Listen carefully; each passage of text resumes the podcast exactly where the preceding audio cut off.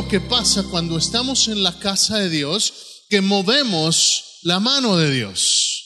Y tenemos que entender eso porque el enemigo ha estado activo desde el principio tratando de disuadir, tratando de, de, eliminar la obra de Dios en la casa de Dios. Y esta mañana te voy a hablar de esto. Primero te voy a hablar de la importancia de lo que es la casa de Dios y después te voy a decir, ¿sabes lo que yo haría si yo fuera el diablo? Y algunos como que abrieron los ojos. Y te voy a decir lo que yo haría si yo fuera el diablo. Y lo que vamos a hacer esta mañana, vamos a exponer sus mentiras. Y vamos a exponer la realidad que el enemigo, porque el enemigo es sutil, ¿cuánto lo saben? Sabemos que él no se presenta con cuernos cola, sino él se presenta como un ángel de luz. Él es el engañador.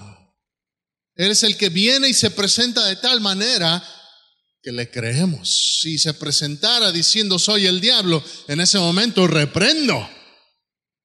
Pero se presenta de manera sutil, de una manera que presenta una realidad que parece que así es, pero no es así. Y esta mañana yo vengo para destruir las obras del enemigo. Y no vengo en mi nombre, vengo en el nombre de Jesús. Y eso tiene autoridad. Y en esta mañana yo te invito, recibe lo que el Señor tiene para tu vida. Porque Dios quiere levantar una iglesia que esté lista. Él viene pronto, si lo sabes. Cristo viene en cualquier momento, Él puede llegar. Él puede regresar. ¿Y cuántos, cuántos se van con el Señor? Si Él viniera hoy, ¿cuántos se van con el Señor? Aleluya. Y si no estás seguro, hoy es tu día de salvación. Si no estás seguro, hoy te vamos a decir cómo puedes asegurarte que si saliendo de este, de este servicio Dios no lo quiera, algo pasara y el Señor te llame a su presencia, sepas, oh, mi alma está segura en Cristo. Sabe, las, las, las cosas van a pasar, cielo y tierra van a pasar, esta vida es temporal, cualquier cosa puede pasar en cualquier momento, pero mi alma es eterna y yo sé que está segura en Cristo. Yo te invito a que esta mañana estés seguro. Y si estás seguro en Cristo de que si Él viene, te vas con Él, es que hay algo que Él ha puesto en tu vida para que lo hagas mientras estés aquí en esta tierra. Si Dios quiere que tengamos sueños, si Dios quiere que logremos cosas personales, pero Él te creó con un propósito específico. Y el libro de Efesios me dice que es para alabanza de su gloria. Y para eso fuiste creado, para que tu vida le dé gloria a Dios. Si me escuchas, iglesia, se nos olvida que fui creado a la imagen de Dios que Dios ha puesto eternidad en el corazón del hombre, que no se trata nada más de una vida de altas y bajas, de ir a trabajar, de pagar biles, hay mucho más que eso. Tu vida tiene trascendencia, al menos eso es lo que Dios quiere que tu vida sea, que tu vida impacte a otros. Pero el enemigo está activo y diciéndote, no es verdad, no es verdad. Pero en un momento llego a eso. Ya tiene su Biblia en Hechos capítulo 2. Verso 44 al 47 dice, todos los que habían creído estaban, como dice, estaban juntos y tenían en común todas las cosas y vendían sus propiedades y sus bienes y los repartían a todos según la necesidad de cada uno. Y perseverando, diga conmigo, perseverando y perseverando unánimes cada día, ¿dónde? En el, en el templo y partiendo el pan, ¿en dónde? En las casas, comían como juntos y con qué actitud dice, con alegría y sencillez de corazón. ¿Y qué sigue? Verso 47, ¿qué es lo que hacían? alabando. Fíjense, ¿dónde alababan? En el templo y en las casas alababan. ¿Dónde alababan? En el templo y en las casas, en todos lados, dice, alabando a Dios y teniendo qué? Teniendo favor con el pueblo. Si la iglesia no solamente se queda en el templo, si me escucha? La iglesia no se queda aquí, la iglesia sale. Nueva vida está en todo Lombio. De lunes a sábado, nueva vida anda por, por todos lados aquí en Lombio. Nueva vida anda por la Michoacana, nueva vida anda por, por allá por la Green Street, nueva vida anda por el mall. Algunos demasiado por el mall. Nueva vida anda en Walmart. El templo, el templo físico está aquí, pero la iglesia, usted usted es la iglesia. Diga conmigo, yo soy la iglesia. Yo soy la iglesia de Cristo, dígalo. Créalo, porque así lo ve Dios. Así te ve Dios. Dios viene y Dios vino a establecer un nuevo pacto y vino a establecer una iglesia viva. Fíjese, vamos a terminar de leer, dice, alabando a Dios, teniendo favor con todo el pueblo, dice, y el Señor añadía cada día a la iglesia los que habían de ser salvos. ¿Sabe lo que yo veo en la iglesia del, del Nuevo Testamento? Yo veo una iglesia activa, yo veo una iglesia viva, una iglesia que está moviéndose una iglesia que, que, está, que está donde, donde había la manifestación de Dios. Veo una iglesia donde, donde había necesidades y la, y la misma iglesia se une para suplir necesidades. Esa es la iglesia que yo veo en el Nuevo Testamento, una iglesia que no está solamente encerrada en el templo, sino una iglesia que se mueve a las casas, es una iglesia que se mueve a la comunidad y como usted y yo leímos, dice, tenían favor con el pueblo. ¿Sabe lo que eso significa? Que la gente los veía y tenía buena opinión de ellos.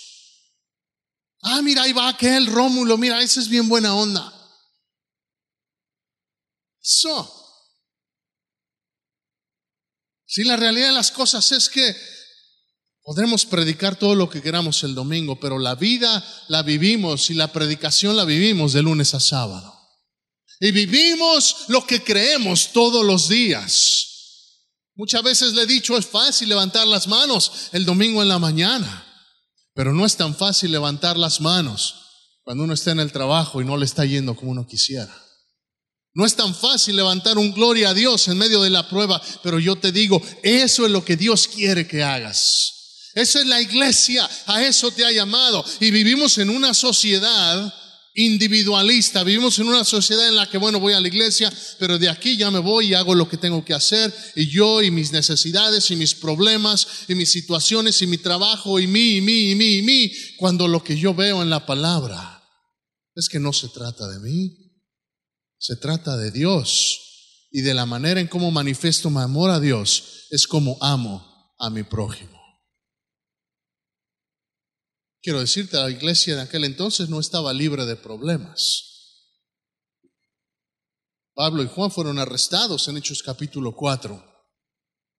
En Hechos capítulo 4 se prohíbe que hablaran del nombre de Jesús. Después en Hechos capítulo 5 se levantan unos hermanitos de la iglesia y le mienten al Espíritu Santo por envidia, por buena apariencia, querían presentarse como los muy generosos delante de los discípulos. Y Ananías y Zafira venden un terreno, sí se sabe la historia, ¿verdad? Venden un terreno y, y se guardan, dice, bueno, aquí está lo que ganamos, pero vamos a guardarnos un poquito. Por apariencias.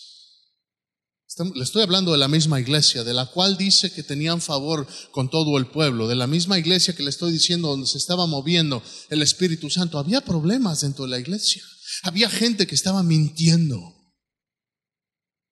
Había persecución en la iglesia de Dios. Había, había, hubo muerte. ¿Se acuerda de Esteban? Por predicar la palabra. Hubo muerte.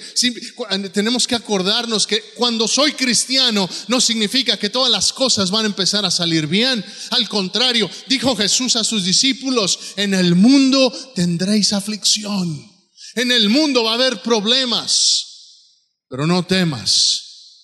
Pero no temas. Jesús dijo, yo he vencido al mundo. Y sabe, Jesús sigue sentado a la diestra del Padre. Y el mundo ha sido vencido por Jesús. Eso no ha cambiado. Y si no entendemos eso, vamos a perder el propósito para el cual Dios nos creó. en la misma iglesia de la cual estoy hablando, había gente que nomás andaba por, por con malas intenciones en la iglesia. ¿Se acuerda de Simón el mago? Se le acerca, ve que, ve que Pedro impone manos y, y, uno recibe en el bautismo del Espíritu Santo y este dice, oye, déjame te pago, ¿cuánto te pago para que me des ese poder? Yo también quiero ese poder, como si se pudiera comprar el poder de Dios. Mala es intención. Va a haber gente así en la iglesia. Esta iglesia tenía problemas como cualquier otra iglesia. Había desconfianza entre los cristianos. Pablo en, Hechos capítulo 9, Pablo después de su conversión empieza a predicar y en el verso 26 dice que algunos de los cristianos como que no se le querían juntar a Pablo. Como que le tenían duda, pues mira este quién era, nos andaba persiguiendo. Había desconfianza entre los cristianos. El, el mismo, el mismo Pedro era, era medio racista. Cuando Dios le, cuando Dios le presenta esa visión, cuando antes de que vaya a la casa de Cornelio, sí se acuerda de esa historia en la Biblia.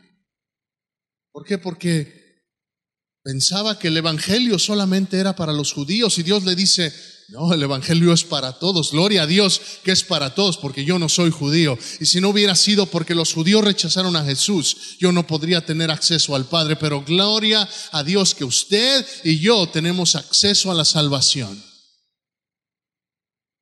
Es una realidad, pero hubo problemas. Aún el mismo Pedro que caminó en el agua, que predicó y muchos se convirtieron el día de Pentecostés. Líder tenía problemas. Y esa era la iglesia, esa es la iglesia que leo en el Nuevo Testamento. Y esa es la iglesia que Dios estaba bendiciendo. Y mira, si leemos en Hechos 2, capítulo 1, dice que estaban todos unánimes juntos cuando vino el Espíritu Santo. En Hechos 2.44 dice que todos juntos perseveraban cada día en el templo, lo leímos. En Hechos 4.32, te lo voy a leer, dice, y la multitud de los que habían creído eran de un corazón y un alma, y ninguno decía ser suyo propio nada de lo que poseía, sino que tenían todas las cosas en común, y con gran poder los apóstoles daban testimonio de la resurrección del Señor Jesús y abundante gracia era sobre todo ellos. Hechos 5:12. Y por la mano de los apóstoles se hacían muchas señales y prodigios en el pueblo. Y estaban todos unánimes en el pórtico de Salomón. De los demás ninguno se atrevía a juntarse con ellos, mas el pueblo los alababa grandemente. Y los que creían en el Señor aumentaban más. Gran número así de hombres como de mujeres tanto que sacaban a los enfermos a las calles y los ponían en camas y lechos para que al pasar Pedro, a lo menos su sombra cayese sobre alguno de ellos. Y aún de las ciudades vecinas venían muchos a Jerusalén, trayendo enfermos y atormentados de espíritus inmundos, y todos eran sanados. Esa es la iglesia del Nuevo Testamento, esa es la iglesia del Señor. Y déjeme decirle, esa es la iglesia que Dios quiere que siga operando el día de hoy. Esa es la iglesia que el día de hoy Dios quiere que todavía haya milagros. ¿Cuántos creen que Dios todavía hace milagros? Acabamos de escuchar testimonios y gloria a Dios por la ciencia, pero mi Dios, una palabra de Él basta y se hace. Una palabra de mi Dios basta y, y las realidades cambian. Ese es el Dios en el que creemos y si se nos ha olvidado, se nos ha hecho un Dios de domingo nada más. Se nos ha hecho una realidad solamente fácil decir, bueno, y esta es la primera mentira que el diablo te dice, porque si yo fuera el diablo, yo te diría, ¿sabes qué? Ve el domingo en la iglesia. Siéntate, recibe y cumple. Si yo fuera el diablo, yo te diría eso. Ve a la iglesia el domingo nada más. Siéntate, cumple. Escucha, canta, pero nada más. No te juntes con los hermanitos. No tengas comunión con los hermanitos. Ve con ellos y sí canta y todo, pero déjame decirle, ¿cuántos realmente nos conocemos los que estamos aquí? Y no somos una iglesia grande. ¿Cuántos realmente nos conocemos? Y yo creo que Dios quiere que la iglesia crezca. Dios quiere que la iglesia crezca. No por nueva vida o por uno. Dios quiere que más almas vengan al conocimiento de Cristo. Por eso es que Dios quiere que la iglesia crezca. Si me escucha, iglesia. Si es, es importante entender, el diablo te va a decir, ve y cumple, cumple, ya eres buen cristiano. Y entonces sigue, sigue con tu vida. Sigue con, tu, sigue con tus planes. En Lucas 9, se acercan algunos a Jesús y le dice, maestro, yo te seguiré donde quiera que vayas. Yo te seguiré donde quiera que vayas. Y uno le dice, y uno le dice, y, Jesús le dice, mira, yo no, yo, las zorras tienen donde, tienen su cueva. Pero el Hijo del Hombre no tiene donde reposar. Lo que le está diciendo es, mira, Cuidado porque cuando le dices sí a Cristo, la vida te va a cambiar. No es para débiles la vida, la vida cristiana. Es para valientes. Diga conmigo, soy valiente. Algunos no se la creen. Pues créaselo porque Dios te ve así. Dios te ve así. Dios te llama a ti. Dios me llama a mí. Pero si yo fuera el diablo, yo te diría, no, no es cierto, Dios no te llama a ti. Mira que si la, mira que si el hermano o la hermana supiera de dónde vienes, Dios no te llama a ti. Si yo fuera el diablo, yo te diría eso, yo te diría, uh". y si los hermanos se enteraran de lo que hiciste. Porque ¿cuánto de nosotros no tenemos un closet lleno de esas cosas? Que lo tenemos bien encerradito. Y el diablo te dice, uh, mira, tu closet está lleno. Ve y siéntate nada más, pero no sirvas. No hagas nada más porque si se enteran, mm, lo que van a decir de ti. Si yo fuera el diablo, yo te diría eso. Yo te diría, no te involucres. Yo te diría, no hagas nada. ¿Por qué? Porque, ¿quién eres? Eres? Eras un drogadicto, eras, un, eres, eres, eres una mentirosa, eres una, eres una ratera, yo no sé. Mentiroso, chismoso. Es tiempo que nosotros le devolvamos la palabra. No, mentiroso, mentiroso, chismoso, tú diablo. Mi Cristo ya me, ya me libró del pecado. En mi pasado está clavado en la cruz. Si tienes algo que hablar, ve y habla con mi papá. Si tienes algo que decirme, sabes que ve y habla con mi papá. Porque la sangre de Cristo es suficiente. La sangre de Cristo es más que suficiente. Otro se le acerca y le dice, y le dice, maestro, yo te voy a seguir, pero déjame, voy y, y, déjame entierro a mi padre primero. Déjame paso los últimos días con mi padre. Y le dice Jesús, bueno, deja que los muertos entierren a los muertos a sus muertos. Lo que le estaba diciendo Jesús es, es, déjame Señor, yo te sigo. Este, este hombre le decía, yo te sigo Señor, pero mira, deja el termino con mis planes primero. Deja termino con mis cosas primero y entonces te sigo. Es como aquel que dice, bueno Señor, te voy a seguir, pero deja que me case primero. Yo me caso y entonces te sirvo. Y se casan.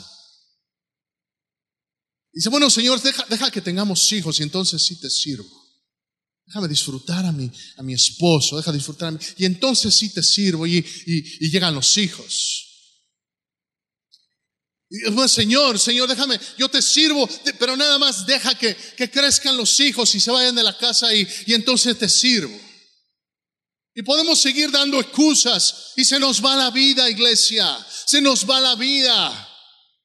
Veo las fotos de mis hijos Veo mi ayuda tan grandote, ya me pasa a los hombros.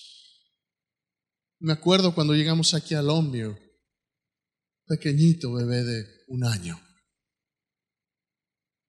Se nos va la vida y no podemos esperar a servir al Señor. No podemos esperar. Pero si yo fuera el diablo, yo te diría, termina tus cosas primero, porque se te va la vida. Si el diablo te va a decir lo mismo, se te va la vida. No vas a poder lograr construir esa gran casa que quieres. No vas a poder lograr eh, obtener ese carro que quieres. Mira, trabaja, trabaja, haz lo que necesites hacer. Al cabo hay muchos hermanos que ya están en la iglesia. Tú nada más ve el domingo, pero no te involucres. No sé, si yo fuera el diablo yo te diría eso.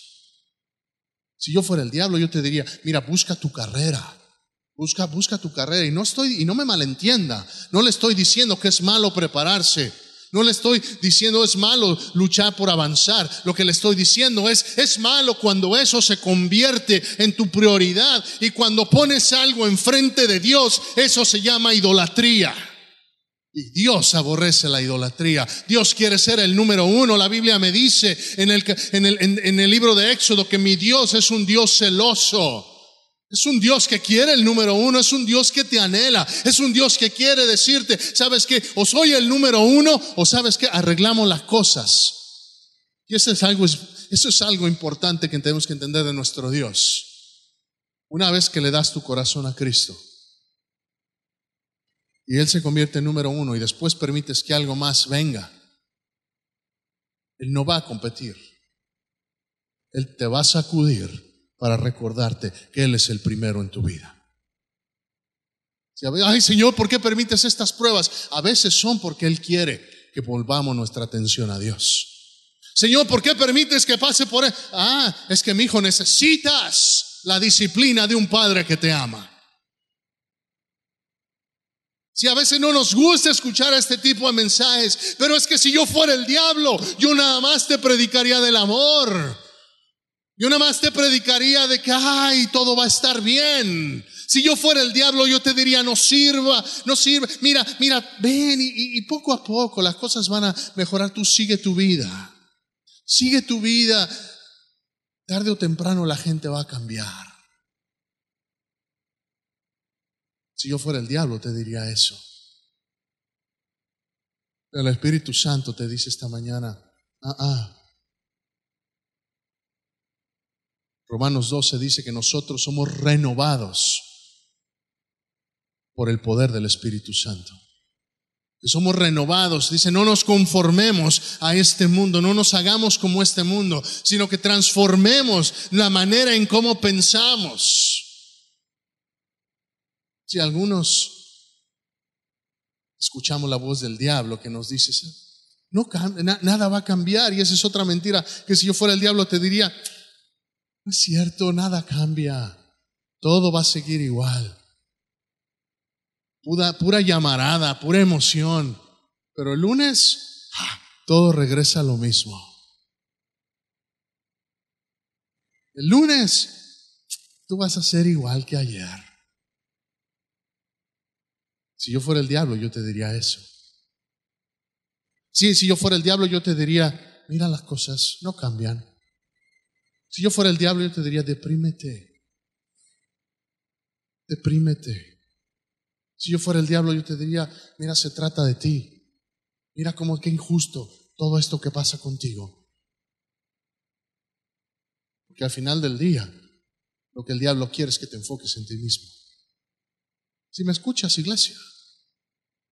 Si, si esta mañana tenemos que entender, la palabra del Señor quiere liberarnos de estas mentiras que vienen desde el fondo del infierno. ¿Para qué? Porque quieren prevenir que la iglesia avance.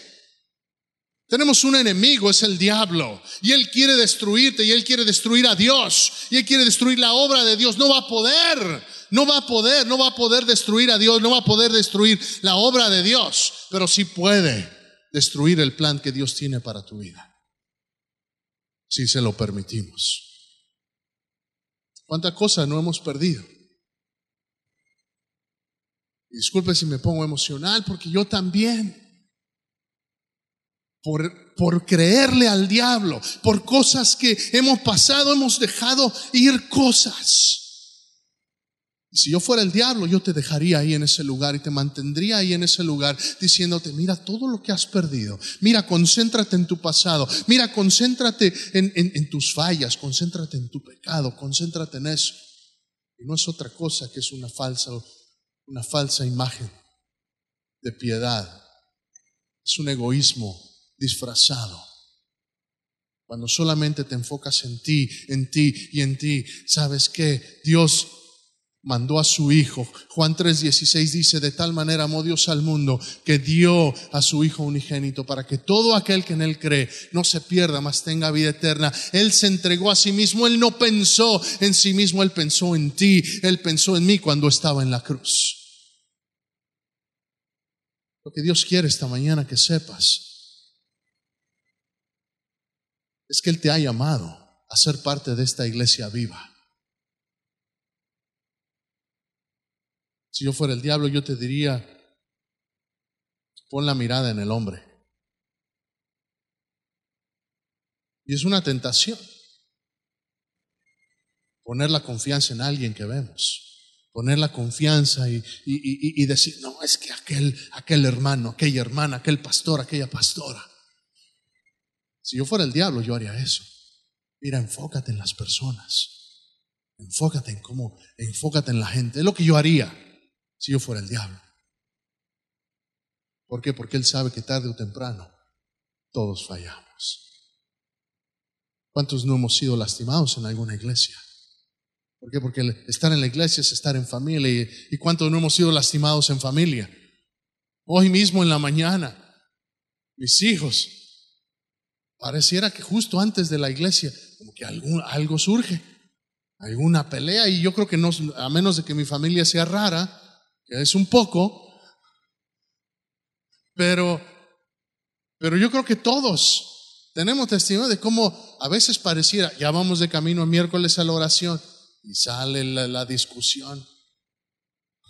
Y se están riendo porque saben que es verdad.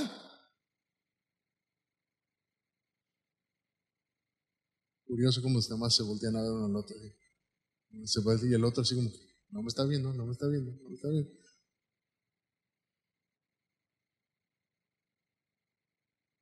Porque en familia, tarde o temprano sale, sale el carácter, salen las fallas. Pero Dios usa estas cosas para moldearnos. Dios usa estas cosas para hacernos más como Él. Si, si yo fuera el diablo, yo te diría, ay, mira, no cantan como te gusta o no predican como te gusta. Vete a otra iglesia. Si yo fuera el diablo, yo te diría eso.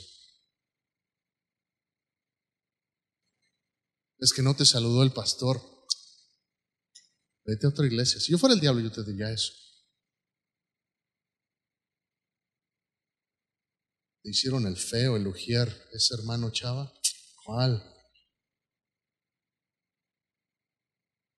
Si yo fuera el diablo, yo te diría eso. No te llamaron las hermanas. Vete a otra iglesia. Si yo fuera el diablo, yo te diría eso. Pero ¿cuántos en nuestra propia casa tenemos una, una, situación o algo? No me voy. Quizá en el momento quisiera uno salirse, pero hay algo que nos une, que es el amor, que hace que, ¿sabe? Y, y al rato, ahorita, al ratito me dice, estaban como perros y gatos, pero en 10 minutos están abrazándose y están, están revolcándose, luchando en el piso, jugando. ¿Por qué? Porque ese es el amor de familia. Y se nos olvida que es igual en la iglesia, que somos familia, que no nos nomás decimos hermanos porque seamos muy, muy acá. No somos hermanos porque tenemos un mismo Padre. Tenemos un mismo, es lo que me hace que seamos hermanos, así nos llamamos y nos identificamos. Pero si, pero el diablo te dice, ah, ya te, ya te hicieron el feo, vete, vete a otro lugar. En lugar de luchar por el amor, el vínculo de amor que Dios establece y ha establecido en su casa. Si lo que quiero que entendamos esta mañana es que Dios quiere usar la iglesia, pero el diablo quiere separarla. El diablo quiere, quiere traer división de una manera sutil. Ocúpate con tus cosas. Me encantó que mi esposa hace un par de domingos dijo, cuando salgan de aquí, invítense unos a otros. ¿Y cuántas veces no se los he dicho yo también? Invítense a comer unos a otros, llamémonos unos a otros. ¿Por qué? Porque veo dónde se reunía la iglesia. Se reunían en el templo, pero también se reunían en las casas. Y no se reunían para el wiri wiri, se reunían para alabar a Dios. Y nos hace falta eso, iglesia. A mí me hace falta. A mí me hace falta. Y si a mí me hace falta, yo sé que hay más. Que también nos hace falta el poder conectar unos con otros. Porque vivimos en una sociedad muy aislada. Cada quien lo suyo. Yo no me meto con nadie, nadie se mete conmigo. ¿Sabes qué? La iglesia, aquí nos debemos meter unos con otros. ¿Por qué? Porque nos amamos. Si veo a mis hijos peleando, yo me meto, intervengo y veo cómo puedo ayudarles a que haya reconciliación. Igual aquí, no es chisme, porque hay algunos que, ah, no, es que voy a reconciliar a los hermanos. Y es un chisme engañador. No, te estoy hablando del verdadero amor de Cristo manifestado en la iglesia. Y Dios ha establecido orden para cómo hacer todas las cosas. Pero el tema de esta mañana es, vamos a ser parte de la iglesia viva. Porque hay una iglesia viva, y estoy hablándote no de nueva vida o ninguna, estoy hablando de la iglesia de Dios universal en todo el mundo. Y Dios todavía se mueve. Dios todavía hace milagros. Y quiero decirte, Dios todavía quiere hacer milagros aún más poderosos. Aún más poderosos. Yo no sé de alguien, excepto de Pedro, que cuando su sombra caiga, la gente se haya sanado. Pero el poder de Dios cambia. Te pregunto, iglesia, ¿el poder de Dios cambia? Él sigue siendo todopoderoso. Él sigue teniendo el mismo poder. ¿Era Pedro algo especial? Algo que dice la Biblia que Dios no hace acepción de personas. Y si Él usó a Pedro, caray, el Dios te quiere usar a ti también. Él también te quiere usar a ti donde quiera que estés. Aquí en la iglesia y allá afuera en la iglesia. ¿Para qué? Para que, como dice la Biblia, tengamos favor con la comunidad. Déjame decirte lo que va a pasar. El diablo te va a decir, porque si yo fuera el diablo, yo te diría esto también. Deja que esto sea para alguien más. Esto no es para ti. Esto no es para ti. Si yo fuera el diablo, yo te diría eso. Si yo fuera el diablo, yo te deja que otros se emocionen, deja que otros se comprometan. Tú vete tranquilo. Tú vete tranquilo. Quizá en un año te puedes comprometer. Quizá en un año te puedes reconciliar. Quizá en un año puedes perdonar. Quizá en un año puedes poner tu vida en orden. Déjame decirte, cuando esperamos, cuando esperamos, no sabemos si tenemos el mañana. Lo único que tenemos es hoy. Y Dios quiere que hoy recibas todo lo que Él tiene para ti. Al final del día, la iglesia y la obra de Dios va a prosperar. ¿Me escuchas? Al final del día, la iglesia y la obra de Dios va a prosperar. Jesús mismo dijo, ni aún el infierno podrá prevalecer. Ni aún el infierno y todos los demonios podrán prevalecer en contra de la iglesia de Cristo. No va, la obra de Dios no va, no va a retroceder, va a seguir avanzando. Contigo, conmigo o sin mí o sin ti. Porque la gloria va a ser para Él. Lo importante esta mañana es que Dios te está invitando a ser parte de esa iglesia que avanza, de esa iglesia que se mueve hacia adelante. Dios no, Dios te invita y te dice, ven, Ven adelante, vamos, ven conmigo, participa de esta iglesia que es vencedora, de esta iglesia que, como dice la Biblia, va de gloria en gloria, de victoria en victoria. Hermano, para tener victoria uno tiene que pasar por la batalla. La victoria no es gratis, tenemos que ir al campo de batalla. Pero cuando voy al campo de batalla, yo sé que mi Cristo ya tiene la victoria. Y como Él la tiene, dice la Biblia, yo soy más que vencedor. Que nada te desaliente que nada te detiene. ¿Qué te detiene? ¿Qué mentira que el diablo te ha dicho has creído esta mañana? ¿Qué excusa? ¿Qué excusa? Pues es que el trabajo, es que los biles. eh, ¿Sabes? Si fuera por dinero, pon tus cosas en las manos del Señor. Diezma, ofrécele a Dios lo que le pertenece a Él y confía en Él. Administrate y dice la Biblia, Él es tu pastor y nada te va a faltar. No, es que las preocupaciones, los, lo que sea.